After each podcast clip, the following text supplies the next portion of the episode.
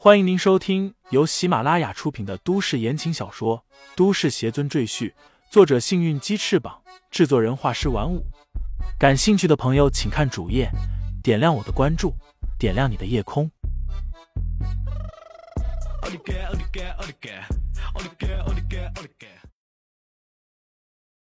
第十七章：人外有人下。你们扶我起来！欧阳红突然冲周围的弟子喊道：“这是我们洪圣武馆的事情，别把这位小兄弟卷进来。”师傅，你伤势太重，不能乱动啊！不行，不能让小兄弟因为我们受伤。欧阳红深吸一口气，疼痛令他冷汗直冒。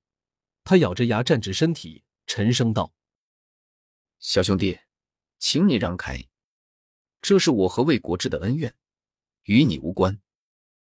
李承前连武道段位都没有，绝对不是武道三段的魏国志的对手。以魏国志的人品，一定会对李承前下毒手。他不能坐视不理。李承前瞥了他一眼，哼笑道：“你还是算了吧，肩骨粉碎，脾脏移位，还能站着就不错了。”他看向魏国志说道。我今天出来，一是为了保护杜爷爷，二是给欣慰的一个教训，叫他以后不要狗眼看人低。好一个狗眼看人低！魏国志不怒反笑道：“就让咱们看看到底我是狗眼，还是你是一条狗。”他双足突然发力，向着李承前冲过来，右手握拳迎面打来。他这拳头虽然没有欧阳红的断雷掌力道大。但也能将一个成年人轻松击晕。大少爷小心！小兄弟快躲开！杜景峰和欧阳红齐齐喊出声，尤其是欧阳红，他看得出来魏国志这一拳绝对没有保留任何余力，而且瞄准的还是头部。这混蛋想要把李承前打残。李承前露出一丝诡异的笑容，只见他也发出一拳。却是轻飘飘的，仿佛手无缚鸡之力的女人打出来的一般。别说把人打倒，估计对方根本就不会觉得痛。可就是这么一拳，却令在场所有人吃了一惊。只见魏国志和李承前两拳相碰，大家本以为受伤的一定是李承前，却没想到魏国志发出一声惨呼，他那条手臂以人类无法达到的角度扭曲着。他的手臂竟然被李承前打断了，现场出现短暂的死寂，随后洪盛武馆这边爆发出一阵欢呼。杜景峰又惊又喜，欧阳红也松口气，而对面那些还指着魏国志给他们出气报仇的学员们都傻眼了，他们师傅居然也输了，这家伙的实力难道比武道三段还厉害？魏国志后退十多步。疼得冷汗直冒，他刚才感觉自己好像一拳打在了一辆向他撞来的重型卡车上。你的拳头为什么这么硬？你这是什么功夫？魏国志喘着粗气问道。功夫？李承前哼笑道：“我这是体术，可不是你们那种花拳绣腿。”体术？众人一脸迷茫，没听过。李承前修炼的体术是一种突破人体极限的格斗术，他没有固定的招式，只是以最快捷、最实用的技巧将敌人击倒为目标。只要修行者的境界进入炼体，都可以运用体术。见李承前一步步向自己逼近，魏国志慌了，他踉踉跄跄退到童大师身边，求助道：“大师，快帮我出手教训这小子。”童大师面沉似水，淡然说道：“推到我后面去。”随后又补了一句：“武道联盟的利润，我要多拿百分之十。”魏国志的脸抽了抽，点头道：“行。”童大师看向李承前，眼中凶光直闪，说道：“年轻人不要太嚣张，我知道你有点实力，但人外有人的道理，你应该明白。”李承前傲然说道：“我就是你说的人外人。”狂妄无知！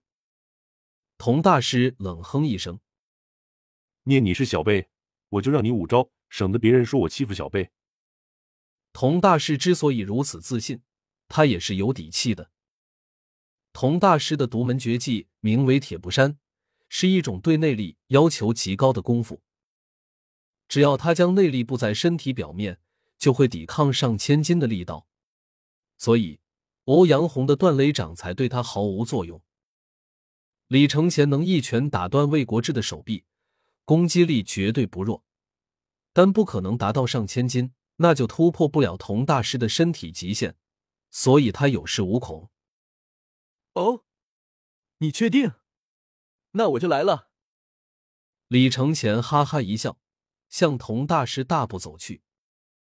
欧阳红在后面大喊：“李师傅，你千万不要轻敌！姓童的肯定会一种硬气功，防御力极强，你别和他硬碰硬。”欧阳红终于想明白自己为什么会输了，但没什么用。就算让他再和童大师打一场，依然还是输。硬碰硬，李承前不屑一笑：“我的拳头肯定够硬，至于他的骨头够不够硬，就说不好了。”童大师心底哼笑：“看你能不能笑到最后。”轻敌是大忌啊！欧阳红内心焦急。但只能眼看着李承前向着童大师走去。来吧，让我粉碎你的自信。童大师信心满满，嘴角冷笑。本以为李承前会一拳打过来，却不料他只是一只手按在童大师的胸口。童大师一脸诧异：“你这是干什么？”他话音未落，脸色骤然一变。只觉得李承前印在自己胸口的那只手突然传来一股极大的力道，随后他整个人倒飞出去。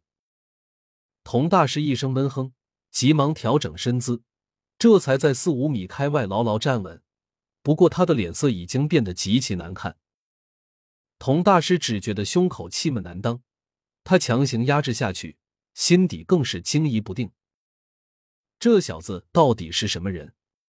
竟然能破开他的铁布衫。童大师成名三十年，人送绰号“钢皮铜铁”，平生只有一次败绩，就是输在了脱凡者的手上。难道这小子也是脱凡者？